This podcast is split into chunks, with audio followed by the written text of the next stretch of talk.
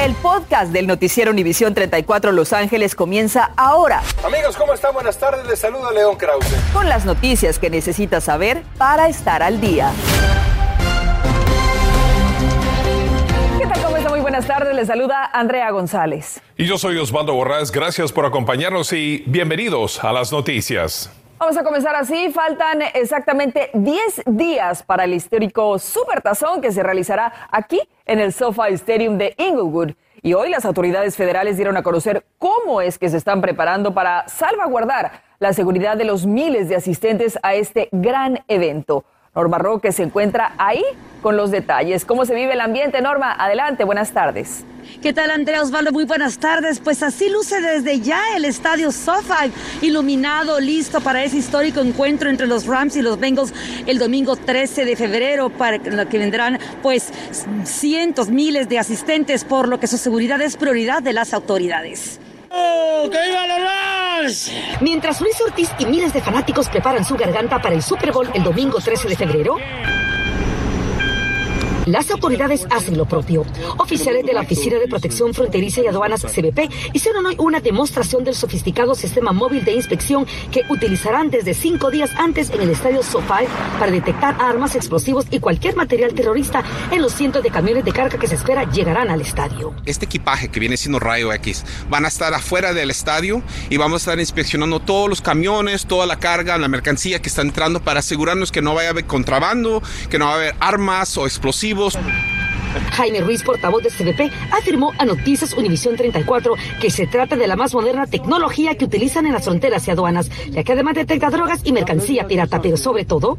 El Super Bowl desafortunadamente puede ser un blanco de terrorismo y queremos hacer conciencia del apoyo que brinda aduanas y protección fronteriza. Por razones de seguridad no nos pueden mostrar adentro de estos sistemas móviles de seguridad, pero están equipados con rayos X y otros dispositivos capaces de detectar en solo minutos cualquier carga sospechosa.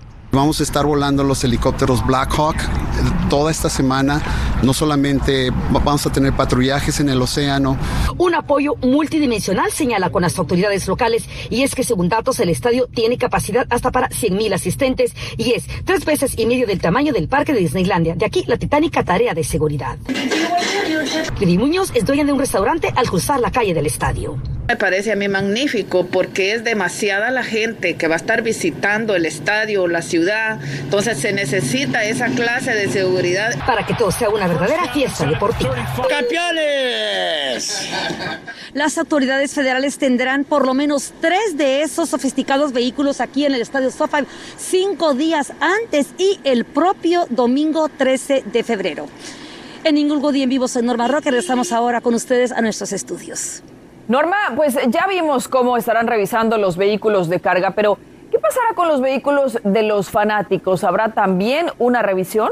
Gracias, Andrea. Se lo preguntamos esta tarde a las autoridades federales y nos dijeron que la inspección de los vehículos de los asistentes aquí al estadio estará a cargo de las autoridades locales, policía y sheriff. Andrea, Osvaldo. Bueno, pues esperemos que prevalezca la seguridad y el saldo blanco. Gracias, Norma. Un fanático de los 49ers de San Francisco fue encontrado en un lote de estacionamiento después de recibir una golpiza el pasado domingo. El caso ahora pone en tela de juicio la seguridad y qué se está haciendo para proteger a los fanáticos en y alrededor del estadio SoFi.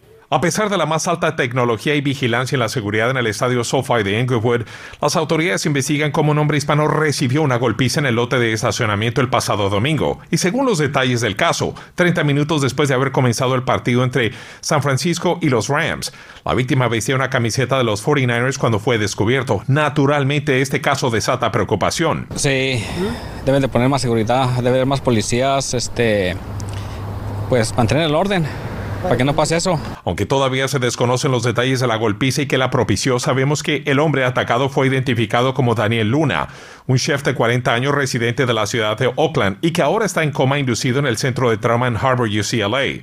El incidente empaña el inicio de las celebraciones del Supertazón y pone en tela de juicio la protección de fanáticos. Nosotros contactamos el departamento de la policía de la ciudad de Inglewood y se nos dijo vía correo electrónico que no hay nueva información en relación al caso o sospechosos del ataque.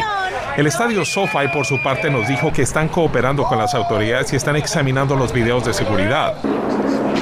En el 2011, Brian Stowe Un paramédico que estaba en el estadio de los Dodgers en un partido contra los gigantes de San Francisco fue atacado a golpes sufriendo daños irreversibles, culminando en dos arrestos y cárcel para los dos agresores, Luis Sánchez y Marvin Norwood, además de una demanda civil contra el estadio de los Dodgers y el dueño en ese entonces, Frank McCourt. El ataque cambió la seguridad adentro y afuera de ese estadio.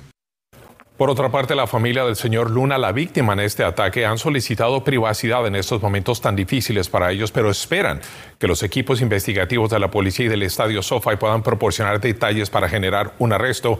Por supuesto que nosotros los mantendremos informados. Yo ahora escuché esto. Un conductor de un vehículo no solo chocó con un ciclista, sino que regresó para atropellarlo y se dio a la fuga. La policía pide su ayuda para capturarlo ocurrió el pasado 16 de enero y según la policía de Los Ángeles, el ciclista viajaba sobre el Boulevard Glendale a eso de las 4.20 de la tarde. Se acercaba a la calle Alessandro cuando un conductor golpeó la bicicleta. La víctima cayó al suelo y se lesionó. El vehículo pasó sobre la bicicleta y huyó estamos pidiendo ayuda de, la comunidad. Si conocen que maneja un carro con, eh, de, este tipo que acabo de describir, con daño en frente del, carro, también no tenía una, una capa en la frente de la derecha, que le manda esa información para nosotros. Hay también una recompensa de, 5 mil dólares para información que llega al arresto y convicción del chofer. La policía busca un Hyundai Elantra plateado modelo del 2012 al 2016 podría tener abolladuras en el lado derecho del frente del vehículo. Si sabe algo, por favor, llame a la policía.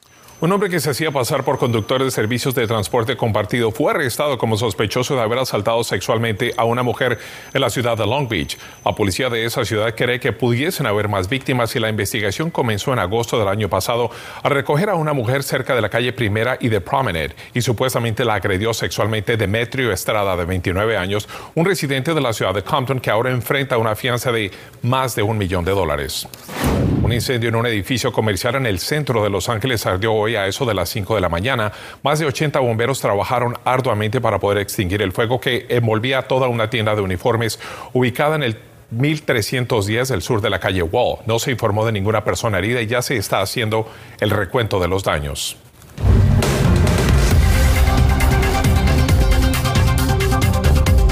Continuamos informándoles sobre los potentes vientos de Santa Ana que ya han causado estragos en varias áreas del sur de California. Lo más fuerte se ha presentado en áreas montañosas, aunque también ha azotado los valles de San Fernando, San Gabriel y Santa Clarita con ráfagas de hasta 50 millas por hora. En el condado de Orange también han sufrido con el viento que ha dejado además una mala calidad del aire. Pero vámonos con nuestra jefa de meteorología, Yara La Santa, y el pronóstico del tiempo. Yara, adelante, buenas tardes. Buenas tardes para ti, Andrea, y para todos en casa. Le comento que el viento nos ha dado solo unas horas de tregua porque a partir de las 10 de la noche entrará en vigor nuevamente esa advertencia por fuertes vientos. Lo vemos en ese color marrón. Nuevamente sectores de Santa Paula, Oxnard en el condado de Venturas y el Valle de Santa Clarita, Valle de San Fernando, el centro de Los Ángeles en esta ocasión bajo esa advertencia. Sectores como Southgate, Long Beach, Torrance afectados por estos vientos. De igual manera hacia el condado de Orange, Anaheim, Santa Moreno Valley, Ontario, San Bernardino, gran parte del sur de California, en esta alerta que estará en vigor al menos hasta el sábado al mediodía con ráfagas hasta de 50 millas por hora. Nuestra responsabilidad es cuidarlo, por favor, debido a que han sido uno tras otros estos eventos de vientos, por lo tanto la naturaleza los resiente y fácilmente se pueden caer árboles y tendido eléctrico y también esas carreteras se tornan peligrosas. Maneje con precaución, nuevamente les recalcamos, no camine debajo de los árboles ni de postes cuidado con el, con el tendido eléctrico, recoja su patio, este es el momento y tenga siempre a la mano linternas, baterías por si acaso se queda sin electricidad. Así que por favor lleve a cabo estas recomendaciones. Vamos a prepararnos porque el viento a medida que vayan pasando las horas, no tenga las cinco y media de la mañana de nuestro viernes, cómo se torna fuerte ese viento, sobre todo en Fontana, San Bernardino, Fillmore, Santa Clarita. Más de esto hablamos en minutos, no se vaya. Gracias, Yara. Bueno, cambiamos de tema. El día de hoy se reportaron 96 muertes a causa del COVID-19 y 11.548 casos de contagio, justo cuando autoridades informaron que el final del el uso de mascarillas todavía no se ve próximo. La directora de Salud Pública, Bárbara Ferrer, dijo hoy que el incremento de casos de coronavirus de este invierno se considera terminado cuando va el número de hospitalizaciones esté por debajo de unos 2.500 y sea permanente por siete días consecutivos. Y entonces se cancelaría el uso de mascarillas en eventos al aire libre, hoy se reportan 3.398 hospitalizaciones. Pero fíjese que hoy hay noticias alentadoras sobre el control del coronavirus en las escuelas de Los Ángeles. Al parecer, la implementación de medidas preventivas en las escuelas está ayudando a bajar el número de contagios, tanto entre alumnos como entre maestros y demás personal. Durante la semana del 24 al 28 de enero, las escuelas realizaron 486.616 pruebas que detectaron 21.472 contagios. Esto es un 47% menos que los números de la semana previa. Es buena noticia eso porque las medidas que ha tomado el distrito han funcionado. So, es bueno de oír de que ya se han hecho los casos menos. So, es un alivio para uno de padres. Es que a pesar de la disminución del porcentaje de contagios, aún siguen surgiendo brotes en algunas escuelas, por lo que se está estableciendo cientos de clínicas de vacunación en los planteles. En instantes hay buenas noticias para miles de trabajadores. Aumentan el salario mínimo en Los Ángeles. ¿Cuánto y a partir de cuándo? Se lo vamos a decir. Y aún hay varias organizaciones que continúan distribuyendo alimentos gratis a quienes lo necesitan. Le tenemos la información para que usted no deje pasar esta oportunidad. Una polémica medida está causando indignación ya que permite el arresto de personas que no usan cubrebocas en lugares públicos. Le diremos en dónde. Y llegan las emociones de NASCAR al Coliseo de Los Ángeles y Carlos Vela le da la bienvenida a uno de sus compatriotas que estará participando este domingo. Además, todavía no llegamos al Super Bowl. Bueno, ya está listo el uniforme, pero también uno de sus entrenadores ya está prácticamente camino para dirigir a otro equipo. Estás escuchando el podcast del noticiero Univisión 34 Los Ángeles. Bueno, y por supuesto que vamos a continuar con esta noticia que les estamos mencionando hace un instante. Vamos a pasar a una buena noticia para miles de trabajadores. El salario mínimo en Los Ángeles subirá a 16 dólares con 4 centavos el primero de julio, según anunció el alcalde Eric Garcetti. Actualmente el sueldo mínimo en la ciudad de Los Ángeles es de 15 dólares la hora. Según el alcalde, unos 600 mil angelinos trabajan y reciben salario mínimo. La idea con estos incrementos es de actualizar los sueldos con la situación económica de estos tiempos. El costo de vivienda, el costo de vida, todo está más alto en la ciudad y están tratando de ayudarlos. Conductores de Lyft llevaron a cabo hoy una manifestación en el centro de conductores cerca de LAX para exigir que la compañía detenga su servicio compartido que se reinició recientemente en ciertas áreas de Los Ángeles. Esto permite que los clientes seleccionen viajes más baratos si los comparten con otros pasajeros, pero especialmente en este tiempo de coronavirus, los conductores dicen que es un alto riesgo para ellos. No proveer cubrebocas, de no proveer gel sanitante a los, a los conductores y de poner en riesgo su vida por tratar de reintroducir viajes conjuntos con usuarios de diferentes direcciones. Eso pone en peligro la vida de los conductores, la vida de los usuarios y la vida de la comunidad. Los conductores dicen que han seguido trabajando durante la pandemia porque necesitan generar dinero, pero exigen que la compañía les dé prioridad a su salud y a su seguridad durante esta crisis sanitaria.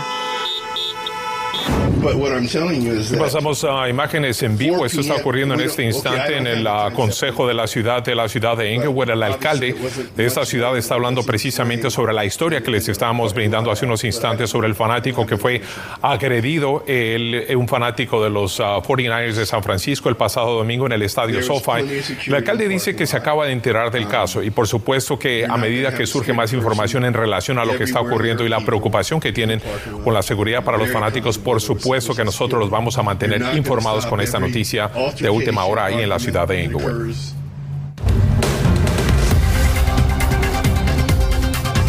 Y miles de pasajeros que lleguen al aeropuerto de Los Ángeles podrían llevarse una desagradable sorpresa, ya que hoy se cancelaron casi 4.000 vuelos en todo el país, incluyendo el Aeropuerto Internacional de Los Ángeles, tras la poderosa tormenta invernal que afecta al noroeste del país y también la zona central. Si usted tiene un vuelo pendiente, se le aconseja que llame a la aerolínea para verificar su vuelo y evitarse sorpresas. 4.000 vuelos en todo el país, incluyendo el Aeropuerto Internacional de Los Ángeles, tras la poderosa tormenta invernal que afecta al noroeste del país y también la zona central. Si usted tiene un vuelo pendiente, se le aconseja que llame a la aerolínea para verificar su vuelo y evitarse sorpresas.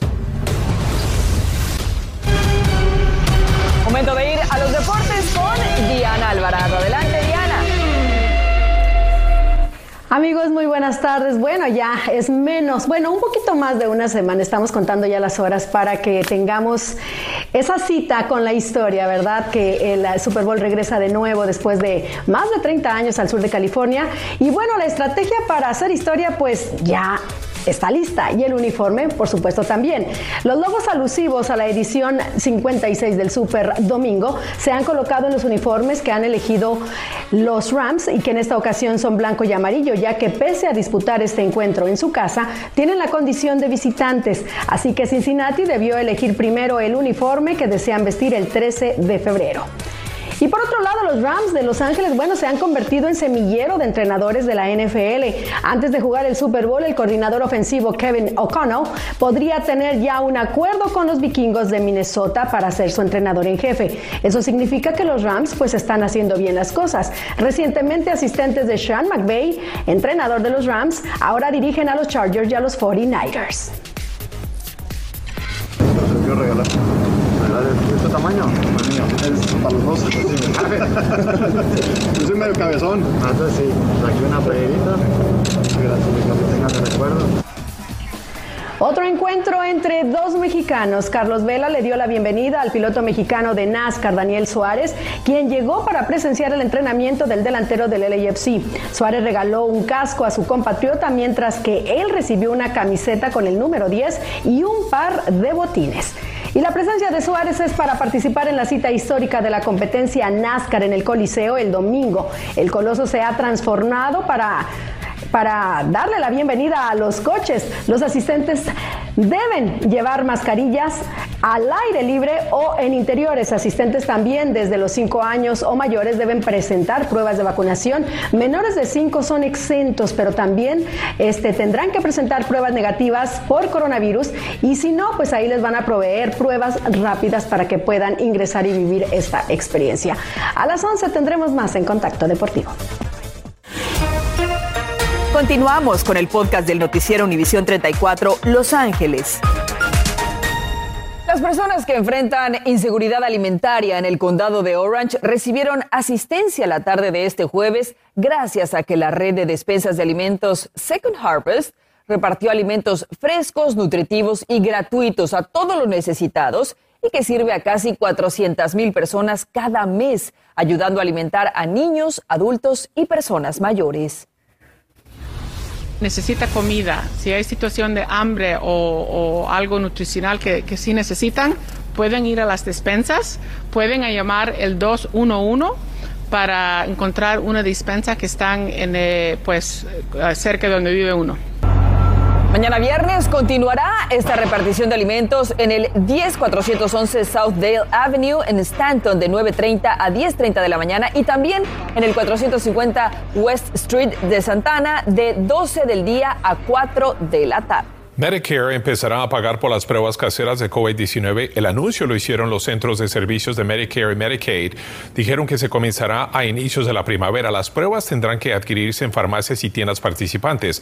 Para saber cuáles son, ellos publicarán una lista. Mientras tanto, los inscritos en Medicare pueden solicitar pruebas gratuitas a través del programa Federal COVID-Tests-DOT-GOV.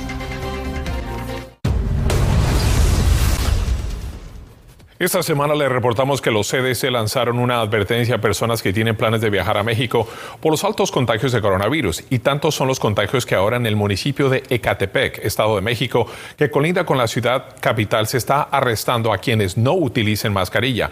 Mientras unos residentes dicen que es injusto, otros ven la medida como efectiva porque solo así hay más personas utilizando cobrebocas. El alcalde de Inglewood acaba de informar que la policía ya encontró video de vigilancia del incidente que dejó en coma a un fanático de los 49 de San Francisco. También identificaron el vehículo del sospechoso y el número de placas. La persona que atacó a Daniel Luna se ve en el video, aunque la imagen está bastante borrosa. Informaron que Luna estaba con un grupo de personas que vestían de rojo y parece empujar a otra persona por la espalda. Entonces, el agresor, el agresor golpea a Luna en la cara. Este cae y se golpea la cabeza contra el suelo. Le seguiremos informando. Gracias por escuchar el podcast del noticiero Univisión 34 Los Ángeles. Puedes descubrir otros podcasts de Univisión en la aplicación de Euforia o en univision.com diagonal podcasts.